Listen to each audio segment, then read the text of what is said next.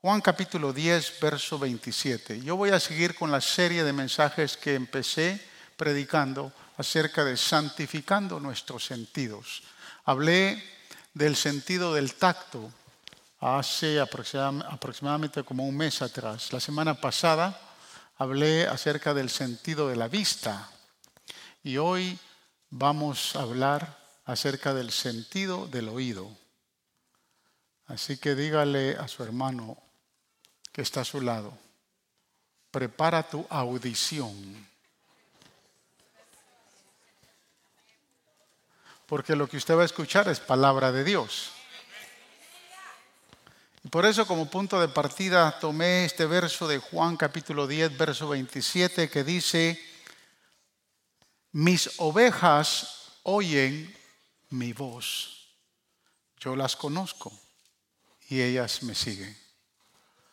Hay una trigonomía ahí de enseñanzas que tienen que ver con la voz, con el conocer y con el seguir.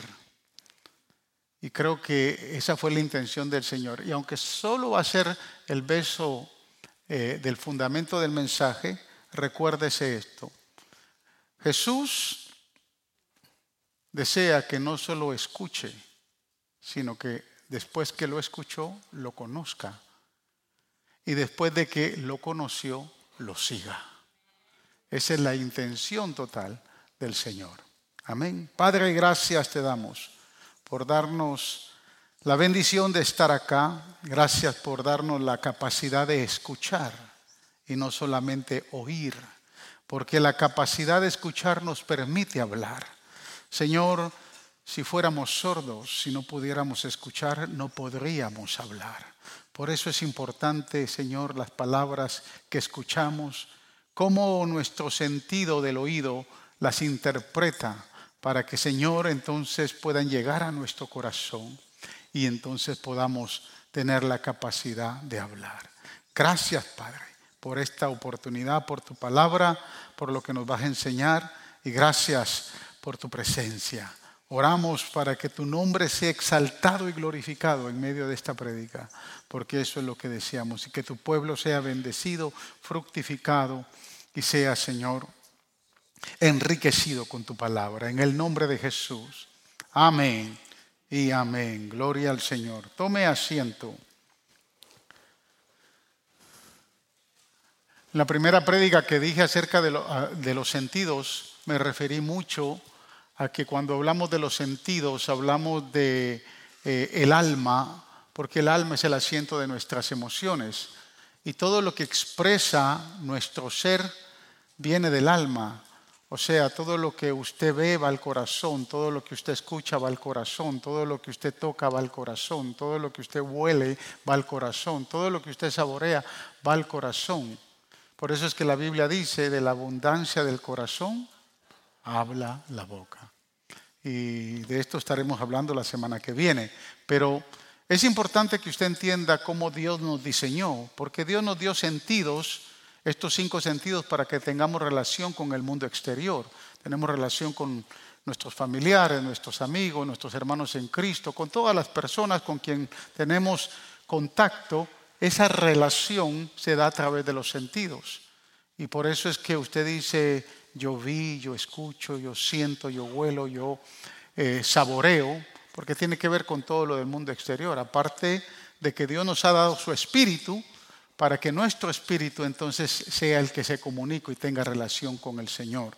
Pero es importante, hermanos, cuando vamos a hablar de el escucha, el oír, y el tema de, este, de esta prédica es oídos santos. ¿Cómo está su audición? ¿Cómo está lo que usted escucha? Y quiero decirle algo. Yo he descubierto que cuanto más nos familiarizamos con la escritura, cuanto más leemos la palabra y más la estudiamos, escuche lo que voy a decir, más vulnerables somos a ser sordos. Y de momento como que le chocó esa declaración, ¿no? Lo que quiero decir es que podemos conocer bien las escrituras, tener nuestra teología bien clara, saber mucho de Biblia y aún saber encontrar eh, los versos. Ahorita, por ejemplo, cuando hablaba el pastor Pablo, él no se recordaba del verso, pero como ese verso yo lo he enseñado muchas veces, me llevó a Filipenses capítulo 4, versículo 9, y usted lo va a leer en casa, lo que hablaba el pastor Pablo. Pero tiene que ver con que usted puede tener la capacidad de saber las escrituras, escuchar un pasaje, y, y aunque no le estén dando la cita, usted reconocerla, pero aunque tengamos todas esas referencias bíblicas, la pregunta que tenemos que hacernos es, ¿será que estamos escuchando el tono de Dios, el tono con que se dijo esa escritura? Esta es la pregunta que todos los creyentes tenemos que hacernos. Pues aunque leemos la palabra y estamos en contacto con la palabra todos los días, casi siempre, nos damos a la tarea de escuchar o leer, pero sin entender el tono de lo que se escribió. ¿Se entiende esto? Porque no es lo mismo que usted diga algo de lo que está escrito si no lo está diciendo con el tono correcto para que la persona entonces lo pueda escuchar bien. O no es lo mismo que aunque se esté diciendo o se esté interpretando con el buen tono, usted de momento no tenga su oído capacitado para escuchar el tono con que se escribió. Le voy a dar un ejemplo. Primero, el, eh, evangelio, el Evangelio según San Juan capítulo 12, versos 28 al 29 dice, escuche lo que dice eh, la palabra. Jesús hablando, Padre, glorifica tu nombre se, oyó entonces desde el cielo una voz que decía, ya lo he glorificado y volveré a glorificarlo. Verso 29. La multitud que estaba ahí y que oyó la voz, dice que oyó la voz, la multitud decía que había sido un trueno, pero otros decían que un ángel le había hablado. ¿Cómo es posible? Escuchen hermanos, que dentro de un mismo grupo que escuchan la voz del cielo cuando Cristo le está diciendo al Padre, glorifícame Señor, y el Padre le contesta, ya te he glorificado. Y la multitud que está ahí, unos escuchan como que si hubiese sido un trueno. Y otros escuchan como que si un ángel le habló. ¿Entiende este verso? ¿Cómo es posible que hayan personas que se diga una simple voz, una misma voz, y que los de este lado entiendan una cosa, y que los de este lado entiendan otra cosa, y que los de este lado entiendan otra cosa? Y eso es lo que pasó aquí. Algunos pensaron que tronaba cuando se escuchó la voz del Padre. Otros escuchaban que había sido un ángel que había hablado. Y así tiene que posiblemente estar pasando ahora mismo cuando yo predico. O después de terminar este mensaje, algunos dirán, wow, qué bueno estuvo esa prédica. Y otros dirán, ah, es siempre lo mismo. Todo depende, hermanos, de lo que esté sucediendo en su corazón. Porque si usted vino con un corazón dispuesto a escuchar, Dios le dio un sentido del oído para que usted escuche lo que usted está preparado para escuchar, lo que usted está dispuesto a escuchar. Pero si su corazón no está preparado, usted puede estar acá y puede estar escuchando y puede entender otra cosa. Y a mí me ha pasado. A veces algunos hermanos después de que he terminado de predicar o a los días siguientes me dicen, pastor, usted dijo esto. Yo dije, ¿cuándo yo lo dije?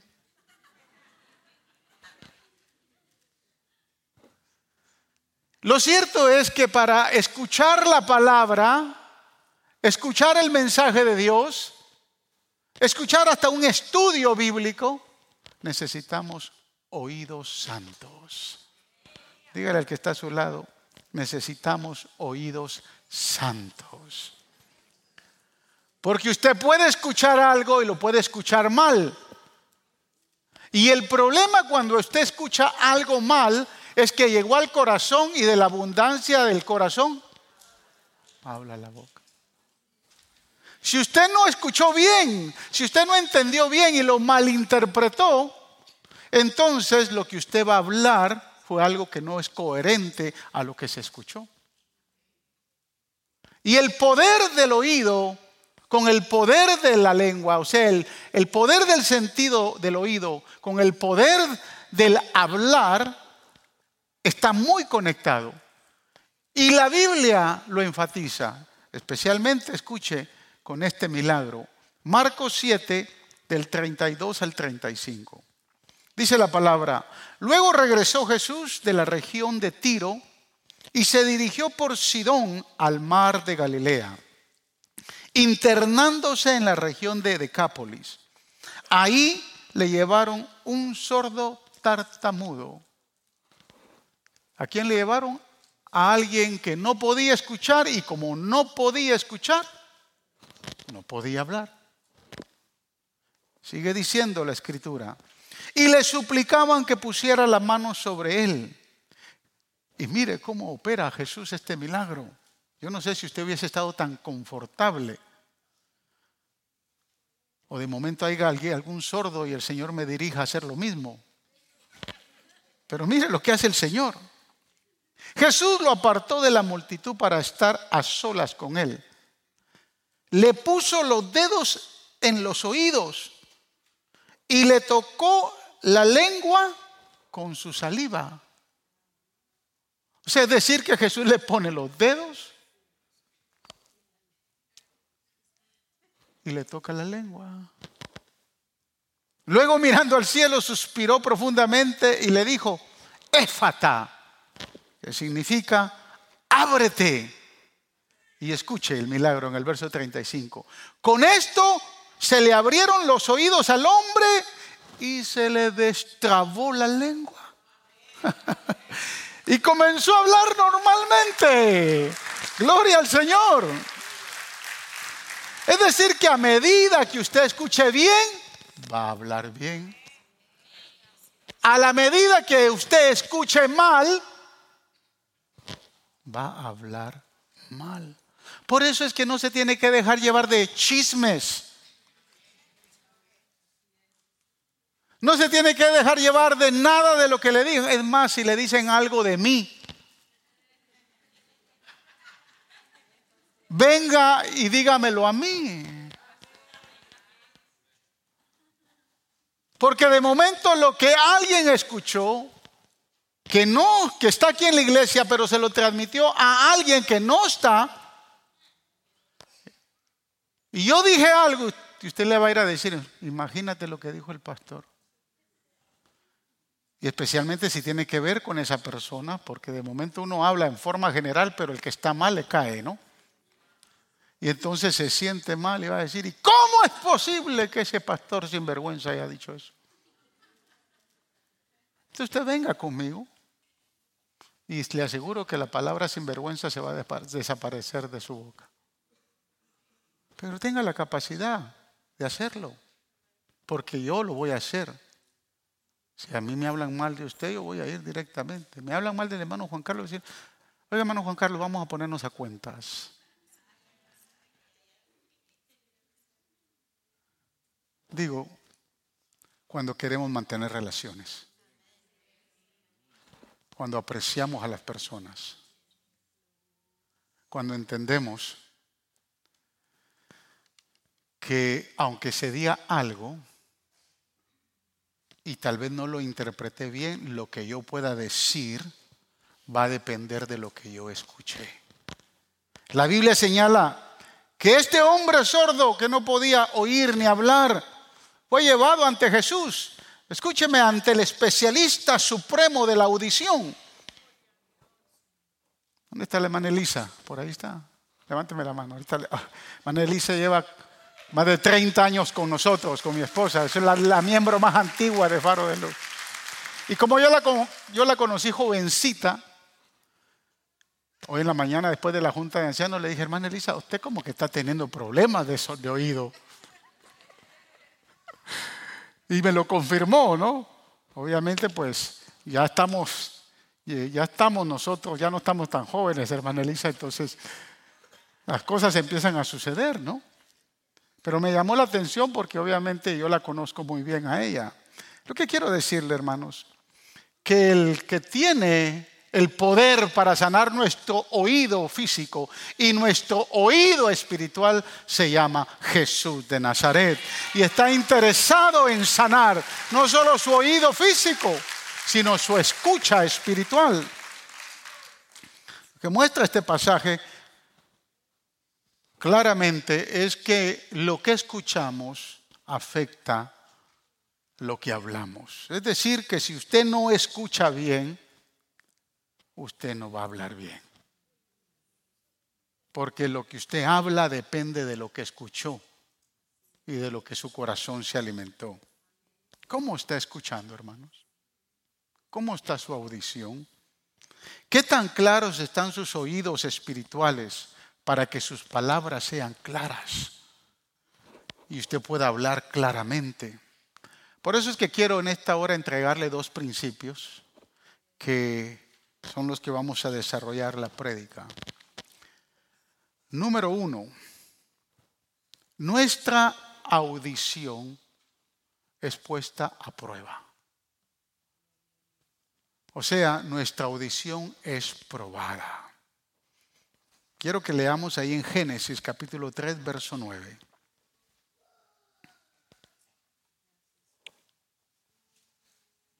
Dice la palabra, pero Dios el Señor llamó al hombre y le dijo, ¿dónde estás? Usted conoce el contexto bíblico, ¿verdad que sí? Usted sabe que Adán y Eva vivían en pureza en el Edén hasta el día que ambos fueron engañados, desobedecieron a Dios, comieron del fruto prohibido y entonces lo primero que se dan cuenta cuando comen el fruto es que están desnudos. Y les da temor. Y se van a esconder.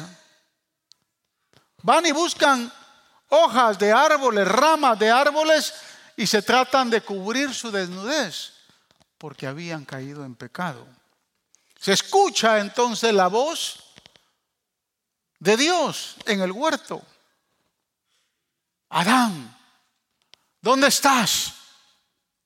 Adán, ¿dónde estás? La pregunta, yo siempre he dicho, no es geográfica, la pregunta es espiritual. Porque Dios sabe exactamente dónde están. Pero ¿cuál fue el tono que escuchó Adán? ¿Con qué tono Adán escuchó esas palabras? Adán, ¿dónde estás?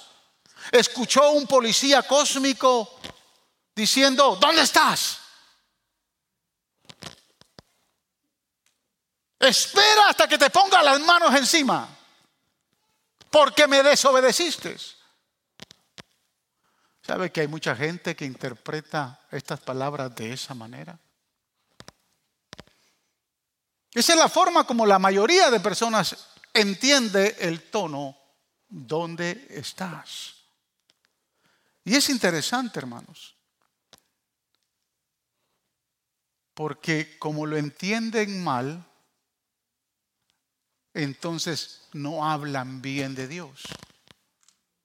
Y empiezan a hablar cosas que distorsionan el carácter de Dios. Porque esta sería la voz de un Dios enojado. Adán, ¿dónde estás? ¿Qué te hiciste?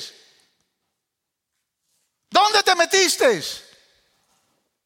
¿Por qué me desobedeciste? La Biblia solo menciona una frase. ¿Dónde estás?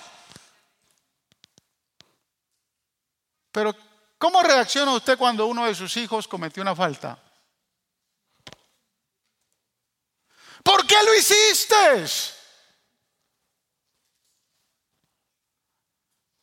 ¿O no reacciona usted así? Especialmente si es un hijo adolescente Imagínese que un hijo adolescente venga y usted lo encuentre fumando un cigarrillo. ¿Quién te enseñó eso, muchacho? Y algunos hasta le dan en la cara. O que su niño de cinco años, que ya empezó a ir a la escuela, venga y un día jugando con la hermanita que es más pequeña, le hable una grosería. ¿Cómo reacciona usted? Humanamente vamos a reaccionar mal y como nosotros reaccionamos así, pensamos que Dios reacciona de igual manera. ¿Cómo entendemos el dónde estás? Mucha gente interpreta mal a Dios de esa manera y le tiene miedo. Pero más bien, hermanos, esta no es la voz de un Dios enojado que persigue a un pecador rebelde. Esta es la voz del llanto de un padre desconsolado que busca a un hijo perdido. Que no dice, ¿dónde estás? ¿Cómo pudiste hacer eso? Dios simplemente le dice, ¿dónde estás? Mira tu situación. Permíteme cubrirte. Si usted no me cree que así reaccionó Dios, cuando leemos Génesis 3:21 dice que Dios el Señor hizo ropas de pieles para el hombre y su mujer y los vistió y los cubrió. Cubrió su desvergüenza, cubrió su impureza, porque el Dios eterno, aunque nosotros cometamos una falta, cuando nos acercamos a Él con un corazón contrito y humillado, va a cubrir nuestra falta. Y hoy lo hace con la sangre poderosa y gloriosa de nuestro Señor Jesucristo. Aunque poco después el Señor le dice allá en Génesis 3, 19, que con el sudor de su, rostro, iba a comer el pan, el Señor ya lo había restaurado. Si usted escucha decir esto, hermanos, si usted escucha o lee la palabra de Dios frustrado, con enojo, se está perdiendo el verdadero tono del Señor. Por eso es que muchos cuando se habla de un tema específico, cualquier tema en, específico, que le pueda tocar y le pueda, le pueda molestar, si no está entendiendo el tono de Dios. Ahorita el pastor Pablo estaba exhortando a dar.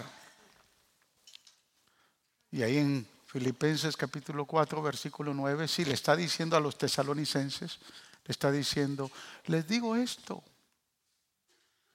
no porque yo tenga necesidad, dice el apóstol. Cuando les está pidiendo las ofrendas, no porque yo tenga necesidad, sino para que se les aumente el crédito a ustedes allá en el cielo. Porque aunque usted no lo crea, hay un Celestial Savings Bank allá. Y los que están llenando la cuenta en el Celestial Savings Bank, pues van a tener siempre, van a tener en abundancia, los graneros van a estar llenos. Pero si usted lo entendió de otra manera, definitivamente usted va a decir, ya viene otra vez el, pastor Pablo. Es el tono con que usted escuche. A veces el tono nos va a afectar. Fíjese, sin embargo, muchos leen muchas historias bíblicas y ven a un Dios enojado, que está sentado en un trono y que tiene un látigo a la par. Para que nomás usted falte, usted desobedezca, él levanta el látigo y lo alcanza con su látigo. El látigo de Dios no le va a alcanzar.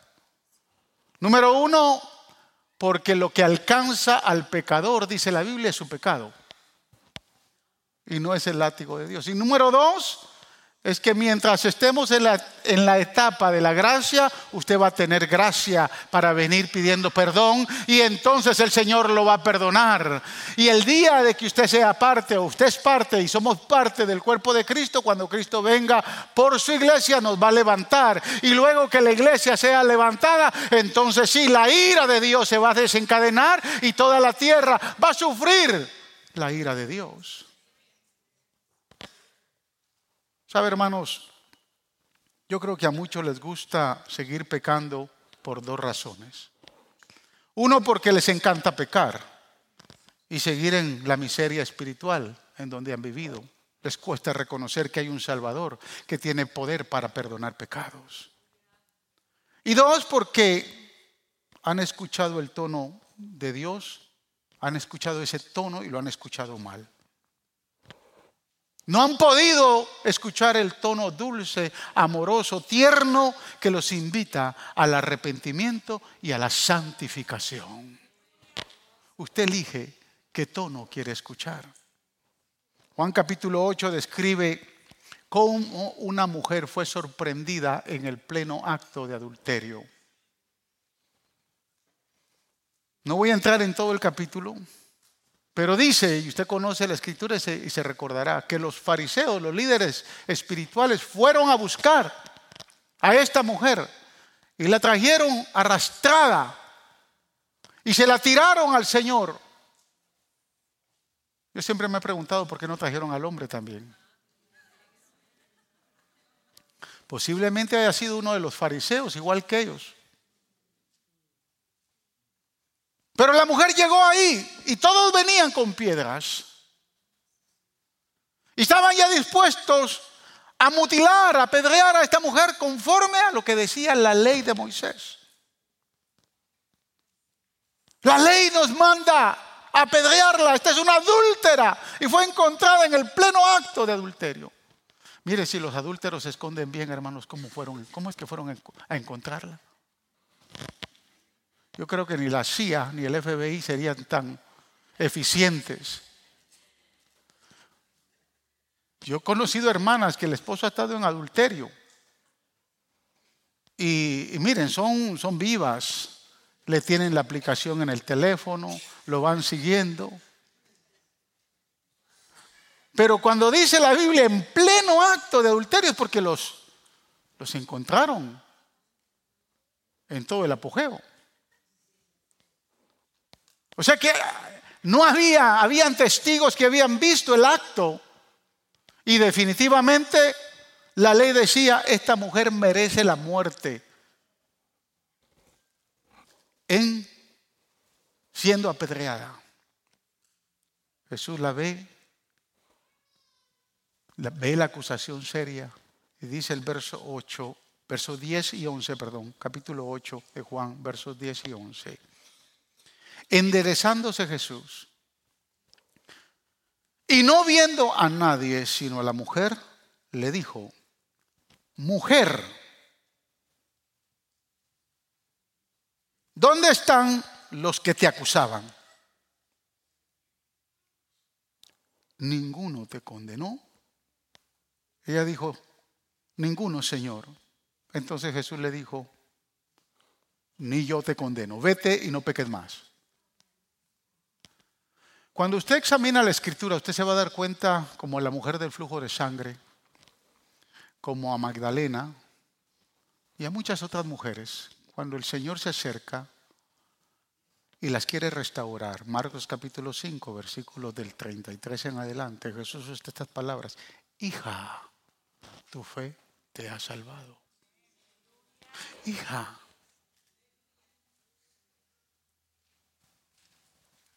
yo te restauro. Y en el vocabulario de Jesús, Jesús usa mucho esa palabra hija, porque muestra mucho respeto. Pero a esta mujer no le dijo hija.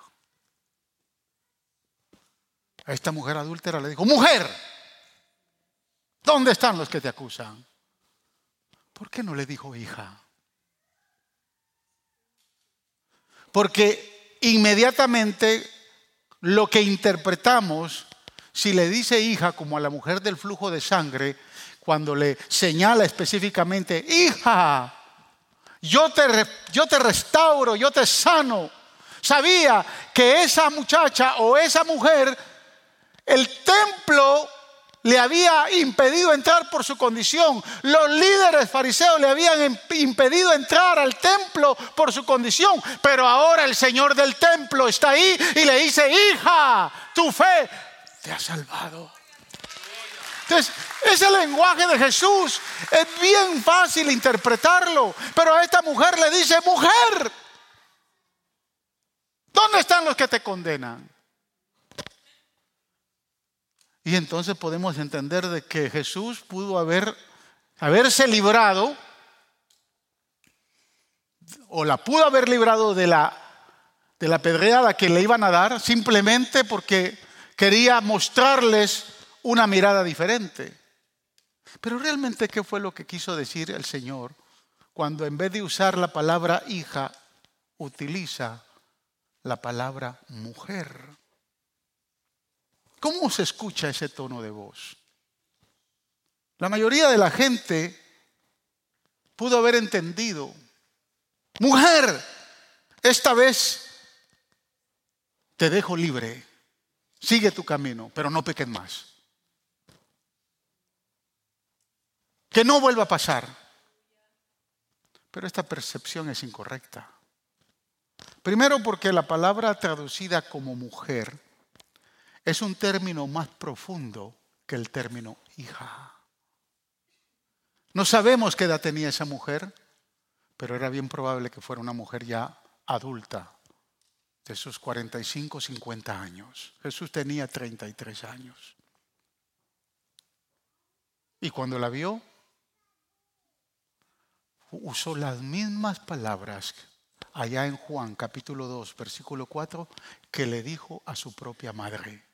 Escuche, Jesús diciéndole a su madre cuando su madre va a buscar ayuda, cuando él, está en la boda de Canaán. Jesús le dijo, ¿qué tienes conmigo, mujer? Aún no ha venido mi hora. ¿A quién se lo está diciendo? A su propia madre, a María. Esa palabra, mujer, ¿qué tienes conmigo, mujer? ¿Verdad? Es una palabra usual y muy tradicional en el hebreo cuando se le da el profundo mayor respeto a aquel ser querido que se ama. Por ejemplo, no sé si por ahí anda la hermana Delfina, no la, no la he escuchado. Ahí está, ahí está la hermana Delfina. Pero la hermana Delfina es dominicana y va a probar lo que yo le voy a decir. ¿Saben cómo los dominicanos, los hijos, le dicen a las, a a las madres? Doña. Doña, ¿cómo está doña? ¿Verdad que sí? Yo la primera vez que lo escuché le diciéndole doña. Yo le digo doña a mi mamá.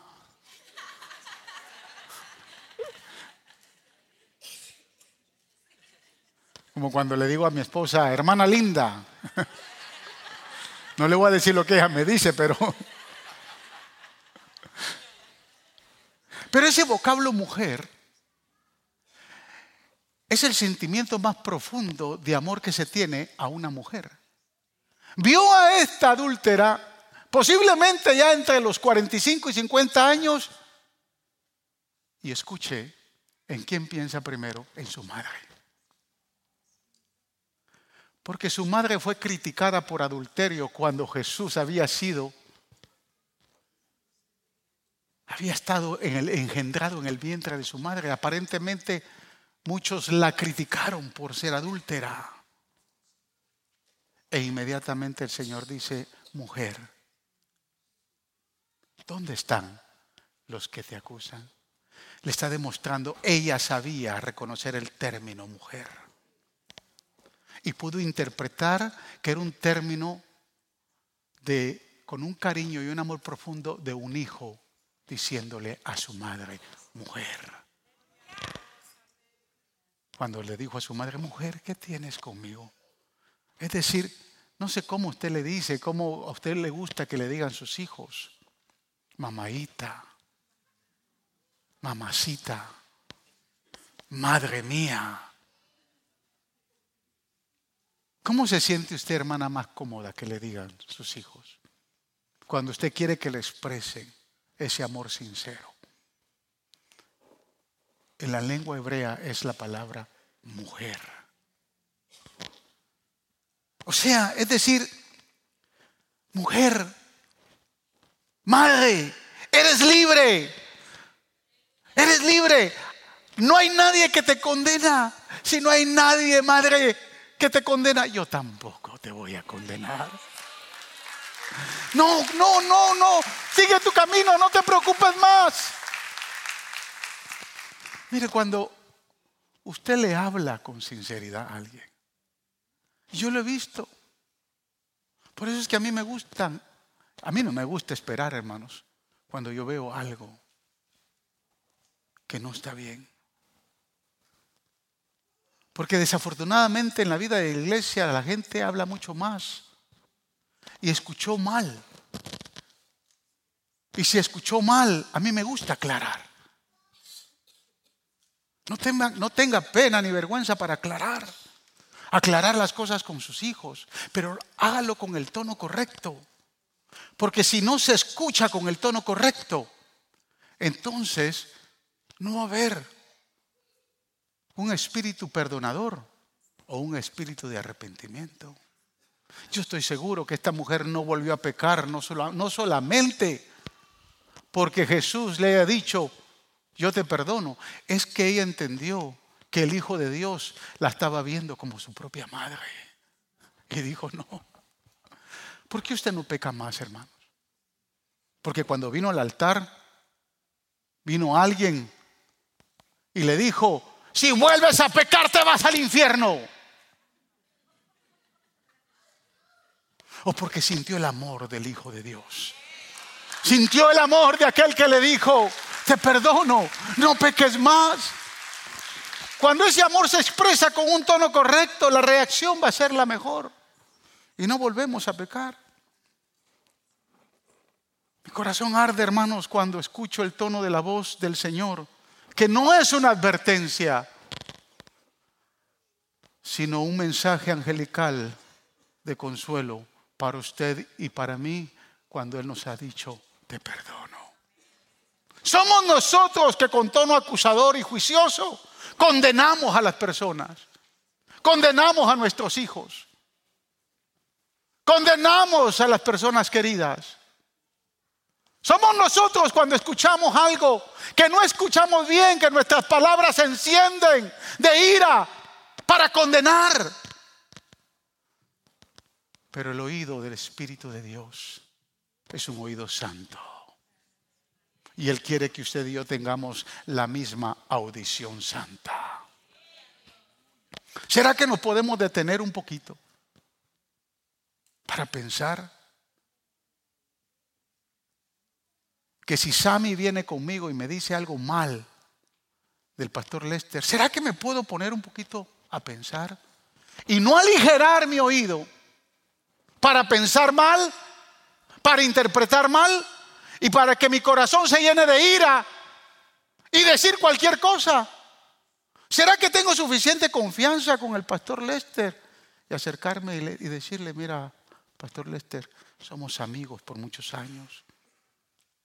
Yo te estimo como un hijo, pero quiero que me aclares esto.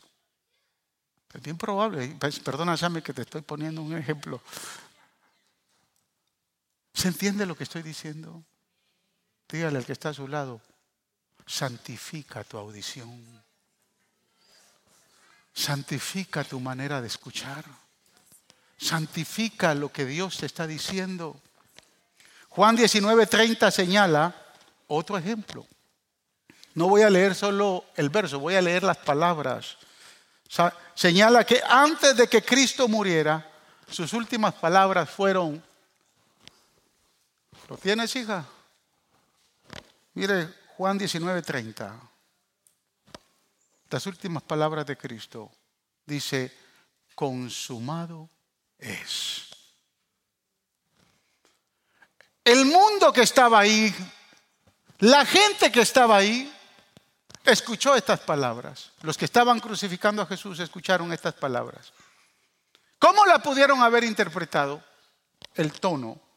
Posiblemente algunos interpretaron ese tono viendo a Cristo crucificado, adolorido, moribundo y expirando su espíritu. ¿Cómo pudieron haber interpretado? Probablemente el grito de un héroe trágico, el fin de una situación triste y dolorosa, porque muere crucificado. Usted y yo nunca vamos a estar en ese lugar. Pero, escucha hermanos, los escritores de los evangelios nos dicen que él clamó a gran voz, no, como un, no con un gemido de derrota, sino con un grito de victoria. Él sabía lo que estaba pasando. Y estando ahí en la cruz dijo, está terminado, el precio está pagado, el trabajo está hecho. Son libres del pecado, son libres, mi sangre es suficiente para no solo cubrirles, sino perdonarles todo su pecado. La magnitud de su declaración, hermanos, fue tan tanta que yo estoy seguro que si Jesús no hubiese estado crucificado, él hubiese levantado las manos y hubiera dicho, hay victoria, hay victoria. dice la Biblia que el trueno, el cielo tronó, el velo se quebró en dos del poder de la declaración de victoria. Algunos la declararon como una declaración de derrota. El diablo entendió que era algo. mira, el diablo es tan tonto y tan estúpido, hermanos que Él se las inventa para que usted de momento caiga en derrota. Lo que Él no sabe es lo que Dios tiene preparado sobre esa derrota, lo que Él piensa que es derrota y cómo Dios opera para que esa derrota se convierta en el éxito de su vida, se convierta en un galardón para su vida. ¿Cómo está su audición, hermano? ¿Con qué tono escucha cuando lee la palabra? ¿Oye el trueno de la condenación o escucha el tono del corazón de un padre que le ama tanto que, que entregó a su hijo por usted y por mí? Número dos, necesitamos aprender a escuchar el corazón de Jesús. Y mire, Creo que el que mejor nos puede ofrecer la mejor forma para asegurarnos que estamos escuchando el corazón del Señor mientras leemos su palabra es el apóstol Santiago. Capítulo 3, versos del 14 al 16. Observe lo que dice la escritura aquí. Usted lo va a leer y va a decir, pastor, ¿y qué tiene que ver con esto? ¿Qué tiene que ver con lo que estamos hablando? Bueno, ahorita se lo voy a explicar. Verso 14 al 16 dice, pero si tenéis celos amargos y contención en vuestro corazón, no os jactéis ni mintáis contra la verdad. Porque esta sabiduría no es la que desciende de lo alto, sino terrenal, animal y diabólica. Porque donde hay celos y contención, ahí hay perturbación y toda obra perversa. Mire, este es el mejor filtro a través del cual usted puede escuchar, puede definir si está entendiendo el corazón de Jesús, a través de una prédica, un estudio bíblico, a través de la lectura a través de lo que alguien le diga a usted. Este es el mejor filtro. Escúcheme, hermanos.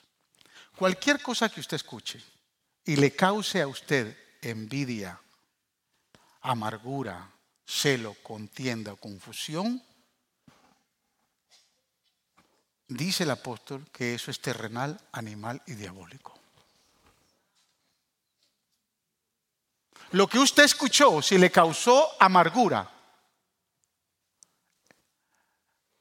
le causó pleito, enojo, ira, contienda, celo, si eso que usted escuchó está causando eso en su corazón, entonces usted está escuchando algo diabólico, terrenal, una sabiduría diabólica que es del enemigo, dice Jesús. Pero si usted escucha algo que va a bendecir su corazón, dice el verso 17, pero la sabiduría que es de lo alto es primeramente pura, después pacífica, amable, benigna, llena de misericordia y de buenos frutos, sin, sin incertidumbre ni hipocresía. Y eso es importante.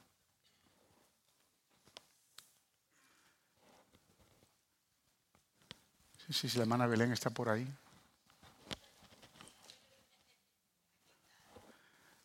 Hágame un favor. Lo que yo quiero que usted entienda es que si su oído no está afinado correctamente para escuchar sabiduría de lo alto, pues, linda la,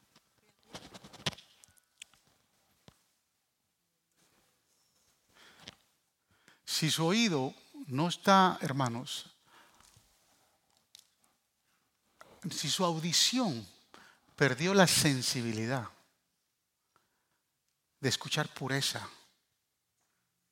de escuchar algo que le va a edificar. Usted, escúcheme, usted no puede elegir qué es lo que la persona, la otra persona le va a decir. No tenemos control sobre lo que dice, dicen las demás personas. Pero sí tenemos control de poder entender si lo que nos están diciendo es diabólico o lo que nos están diciendo es espiritual. ¿Sí se entiende lo que estoy diciendo? ¿Sí puede entender?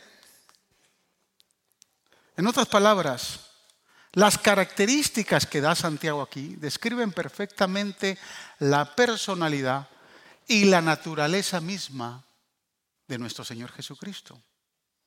Por lo tanto, cuando usted escucha un sermón o lee un libro o tiene simplemente un devocional matutino, todo lo que usted tiene que preguntarse es, ¿suena esto como Jesús o no? Cuando alguien le va a hablar, antes de que lo que usted escuche contamine su corazón, usted tiene que, tiene que preguntarse si esto es de Dios si esto vino del corazón de Jesús o es el diablo que lo está envenenando. Se da mucho en el matrimonio. Y se da mucho en el matrimonio porque muchas veces en el matrimonio se pierde la pureza. Se violenta la ley de la pureza. Yo en los primeros capítulos del libro hablo de algo que siempre he enseñado acá. Hablo de las cuatro leyes fundamentales del matrimonio. La ley de la prioridad, la ley de la búsqueda, la ley de la unidad y la ley de la pureza. Génesis 2.25 dice, y, y ambos estaban desnudos y no se avergonzaban. ¿Por qué se avergonzaron después de que pecaron? Porque perdieron su pureza. Mientras estaban en pureza, en la etapa de la inocencia, entonces no tenían por qué avergonzarse, ni delante de Dios ni delante de ellos mismos. Mire, cuando un matrimonio pierde la pureza, se van a decir un sinnúmero de cosas. Se violentó la confianza, el respeto. Y por ahí, si no vuelan sartenes, vuelan los insultos y las maldiciones. Se perdió la pureza. Usted tiene que guardar su corazón de lo que escucha. Guarde su corazón del chisme. Y si tiene dudas, acérquese a la persona. Clarifique y verifique. Porque si su oído, su audición no es santa, le va a dar espacio a lo que dice aquí. Su corazón se pondrá duro, pesado. En vez de ser el corazón de Jesús. Pensando y dándole autoridad a palabras que no tienen sentido. Escuchen hermanos, Jesús es puro y pacífico. Jesús es tierno. Es fácil acercarse a Jesús. Aquellos que quieren conocerlo nunca van a tener problemas porque el Señor nunca los va a rechazar con palabras condenatorias. El Señor nunca dirá, vete, esfuérzate más, entonces te acercas a mí. El Señor siempre dirá, estoy a la puerta y llamo. Si abres tu corazón, entonces yo voy a entrar ahí, voy a cenar contigo y voy a morar contigo. Porque el Señor es un caballero.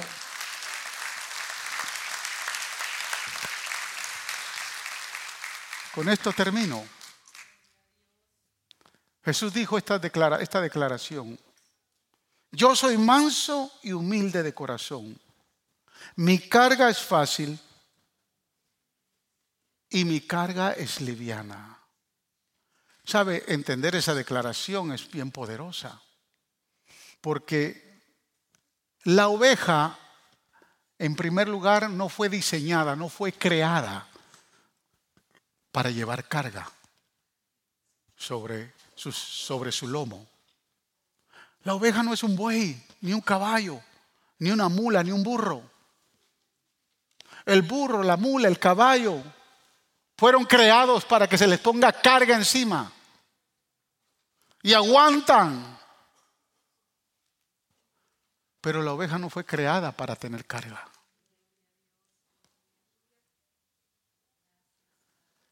Entonces Jesús dice, mi, yo, mi, personalidad, dice el Señor, yo soy manso y humilde de corazón. Mi carga es fácil. Mi carga es ligera. ¿Por qué? Porque lo que el Señor quiere poner en su corazón. Y voy a volver a leer Santiago capítulo 3.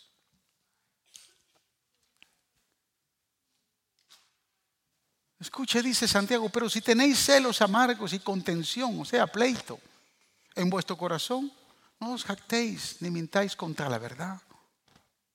Porque esa sabiduría no es la que desciende de lo alto, sino terrenal, animal, diabólica. Y eso tiene que ver con las cargas que usted pone en su corazón. Usted es una oveja. Usted no es un burro. Usted es una oveja del Señor. No cargue su corazón con cosas que vea, con cosas que escuche. Jesús dijo, yo soy manso y humilde. Y lo que usted escucha, si es, si es algo puro, como dice el verso 17, si es puro, si es pacífico, si es amable, si es benigno, si es lleno de misericordia, de buenos frutos, sin incertidumbre ni hipocresía. Si es eso, entonces la carga del Señor es ligera. La carga del Señor es liviana. Usted decide cuánto quiere cargar su corazón. Porque lo que usted escucha, si su oído está afinado, si su oído es un oído santo, aunque le vengan a decir cualquier cosa, usted decidió santificar su oído. Usted decidió entonces no cargar su corazón de amargura, de pleito, de resentimiento. Usted decidió llenar su corazón